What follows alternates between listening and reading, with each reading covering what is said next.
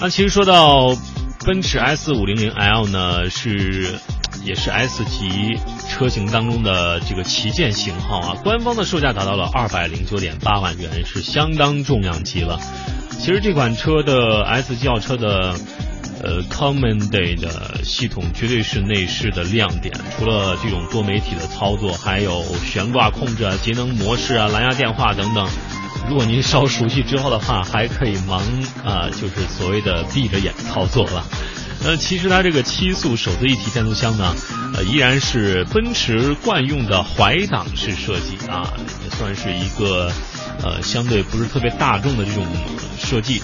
那么这款车也是算豪华级当中的顶尖了。那么现在奔驰家族的这种脸谱化呢，也是给了呃很多呃，比如说 C 系列啊这些车型一个较为接近的设计，大家都能感受到这个奔驰的高端的设计的理念，这也是当前比较流行的。那么究竟这款车到底怎么样？我来跟随试驾员一起来体验一下。汽车对很多人来说就是代步工具，可是有更多人会拿来当做是身份地位的象征，就像人要穿衣服一样，你去参加一些比较重要的场合，你要穿一些西装，甚至包括燕尾服。开车也是一样，今天我们要为大家介绍这台车呢，完完全全可以代表一些企业人士，尤其是成功的企业人士，再加上后座买家。我之前在上海。跟 Andy 曾经试驾过全新改款的 S Class 的试驾，那个时候我们试驾的是 S 四百油电的车型。那我们今天为大家试驾是目前在台湾贩售最贵的，之前 S 五百也有，之前是七百四十二万，所以它涨了十万块。那我跟大家更正一下，就是之前 Andy 在引擎的部分有讲错了，其实 S Class 的不管 AMG 车系，只要是 S Class 车型的油电系统，它就是自然进气，其他都是涡轮增压。包括柴油，尤其是柴油，这一次总代理特别引进的柴油的 S Class，不过很可惜，我们这次还没试到。我最想试的是柴油，为什么？因为这种旗舰车型呢，它的隔音设备也好，它的底盘，甚至它的柴油噪音抑制的技术呢，如果可以表现很好，以后一定会下放到 E、C、A，甚至其他的宾士车系。所以我们可以先体验一下，可以了解到这个车厂在柴油引擎的技术。还有噪音抑制上的进步会在哪里？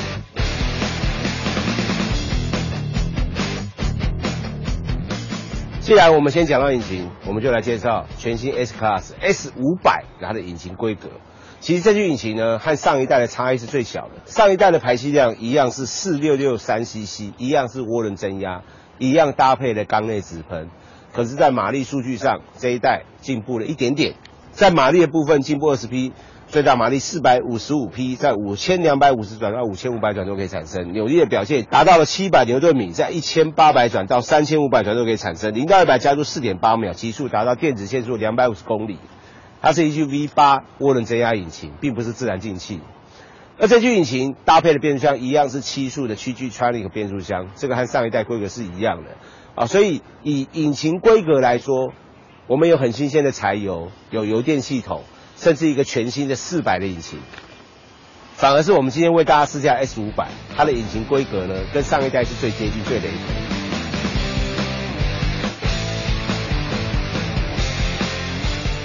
上回 Andy 在上海为大家试车的时候讲得很清楚，S Class 这次外观上改变，我们正在讲一点比较细的，它的轴距维持跟上一代 S Class 一模一样的。车身的长宽高有一点小小的不同，宽度多了一点点，以及高度降低了一点。所以从车侧看去，甚至包括车头呢，你撇开变化很多的灯具，其实它的外形上的变化并没有很大。头灯和尾灯是这次原厂号称改款最大、最有特色的一个重点，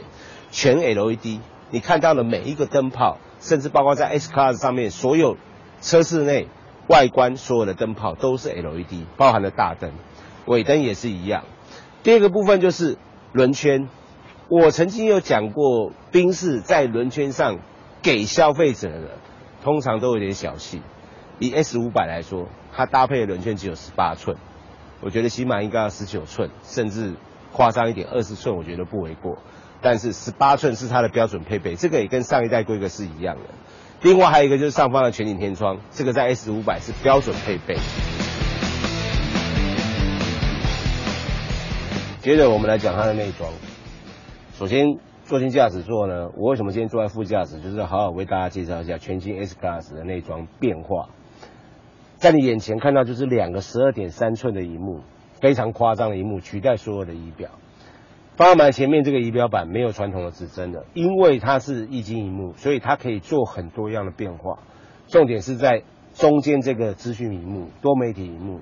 除了我们所印象所知道的导航啊，什么数位多媒体都有之外，从 E Class 大改款之后，这种透过三 G 手机分享无线基地台的功能呢，在宾士车系上也慢慢可以看到了。你透过手机上面的基地台分享无线网络的讯号，它就可以做更多的功能以及更完整的一个资讯的提供。你可以透过中控台前方这个旋钮呢，自己去设定你想要的功能，包括前面有几个按钮，第一个就卫星导航。第二个就是电台，第三个就是数位的资讯。数位资讯包含了 SD 卡以及它内建的硬碟。第四个电话一样要透过蓝牙来配对的，它就可以读取你电话簿里面的功能。另外后面这边有一个类似一个乌龟龟壳的一个罩子，你把它打开之后，你手只要手指头轻轻的碰到上面的键盘，它就会变成是触控式的。啊，所以它变得是比上一代更富科技感。其实这个功能在上一代就有了。不过现在呢，它多了一个触控的功能。方向盘一样采用两幅式的设计。也许你第一次看到这个方向盘的造型设计，你会不习惯。有些起码都三幅了，不过它还是两幅。但是你看久了，加上你实际操作之后，第一个它的握感表现很好，第二个它的造型非常的特异，也因为特异呢，让你会有点新鲜感。上面的按键布局其实它一般的宾士车系其实大同小异，没有什么太大的功能上的差异。重点就在于 ACC 的跟车，你少了 ACC 跟车，少了自动刹停，少了这个短波雷达，你的 S Class 呢，骑来台湾的功力就少了一半。好，那台湾宾士表示，目前已经有一台认证车送到了 NCC 和交通部，请他们做雷达波段的测试，确定不会干扰到不管是军方警用雷达之后上市的车型，也许。就会有 ACC，包括自动刹停，包括很多，譬如说像时速侦测啦，哦，行人侦测呢，全部都可以变成标准配备。那我问了宾士啊，现在买车没有这个 ACC，未来你们通过了，我可不可以再升级加装？不行，啊，原厂的解释直接说不行，因为这两套系统是完全不一样，你不能说装几个盒子，装几条线接一接，可能原厂预留孔，接一接就可以安装 ACC 跟车系统，其实是不行的。接着我们来做到后座非常重要的后座，我相信会买 S 五百的消费者应该百分之九十九都是后座买家。后座首先看到就是在头枕后方有两个娱乐系统，这两个是要选配，可是在 S 五百是标配。它这个影音系统呢，我手上拿这个遥控器，它也要选配，所以你不只买这个影音系统，你还要买这个遥控器。这个卡面遥控器它可以左右的独立，你只要透过上面这边的拨杆呢，就可以分辨 L 和 R。可以单独来做一个设定的切换，不过它后面这个荧幕的功能呢，并没有像前方那个十二点三寸荧幕这么的丰富。它可以显示的大概有几项：第一个收音机，第二个影音系统，而且影音系统是独立的；第三个部分就是导航，起码你可以知道你的司机现在开车要带你去哪里；第四个就是还是有一点简单的车辆设定，不过它的车辆设定没有像前方那么的丰富，它就有一些简单基本的。比较重要的重点就是。在门把两侧的座椅，因为它是舒适豪华配件，所以它的座椅可以选择的设定会更多。首先第一个就是它可以设定前方的座椅，接着我们来讲它的动力系统。我们现在把它切到运动模式，看看它的整个变化。当然，今天只要在行驶过程中切换到运动模式呢，它变速箱马上降一档，啊，这个时候还有给你比较好的扭力输出，再加速的表现也会比较好。后方虽然换挡拨片，不过我觉得这个时候用到它的几率并没有很高，因为你光右脚踩油门，你就可以很轻松的去掌控这台车的速度。那对于驾驶者来说，还有一个重点就是座椅，整个座椅的包覆性和支撑性可以透过很多段的调整，尤其是一个我很喜欢的，就是大腿和臀部的支撑延长的调整它的范围非常的广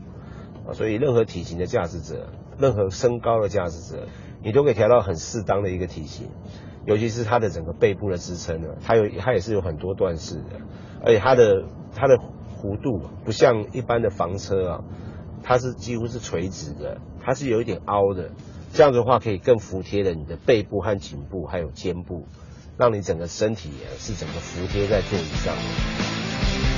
那在最后我还跟大家分享一下，就是最近很多人在问我，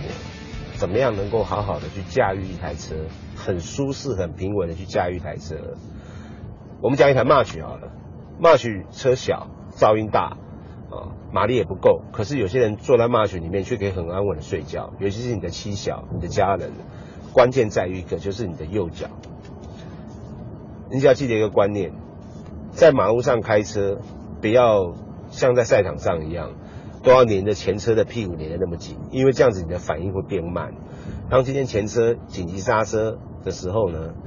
你的刹车力道一定要比前车来的更多。这样子的话，坐在车内乘坐者会不舒服。像我们现在是在下坡，很多人在这个时候会踩刹车。其实这个时候呢，你只要提早收掉油门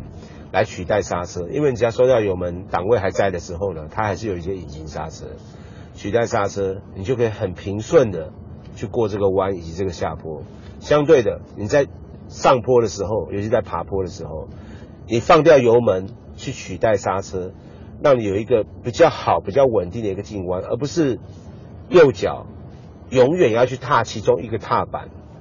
这一个先决条件的关键有一个，就是你跟前车要保持一定适当的安全距离。在赛车场上，全油门的时间越长。方向盘执行的时间越长，你赢的几率就会高。可是，在马路上，而是让这两个踏板呢有空隙的时间越长，车辆的平稳以及坐在车上的乘坐者的舒适性呢就会变得比较高。我我常常看到很多人开车的时候呢，一定要到了要刹车，已经要紧急刹车情况下去踩刹车。可当今天刹车踩到很紧的时候，发现前面可以加速的时候，他又在踩油门。永远这个右脚啊。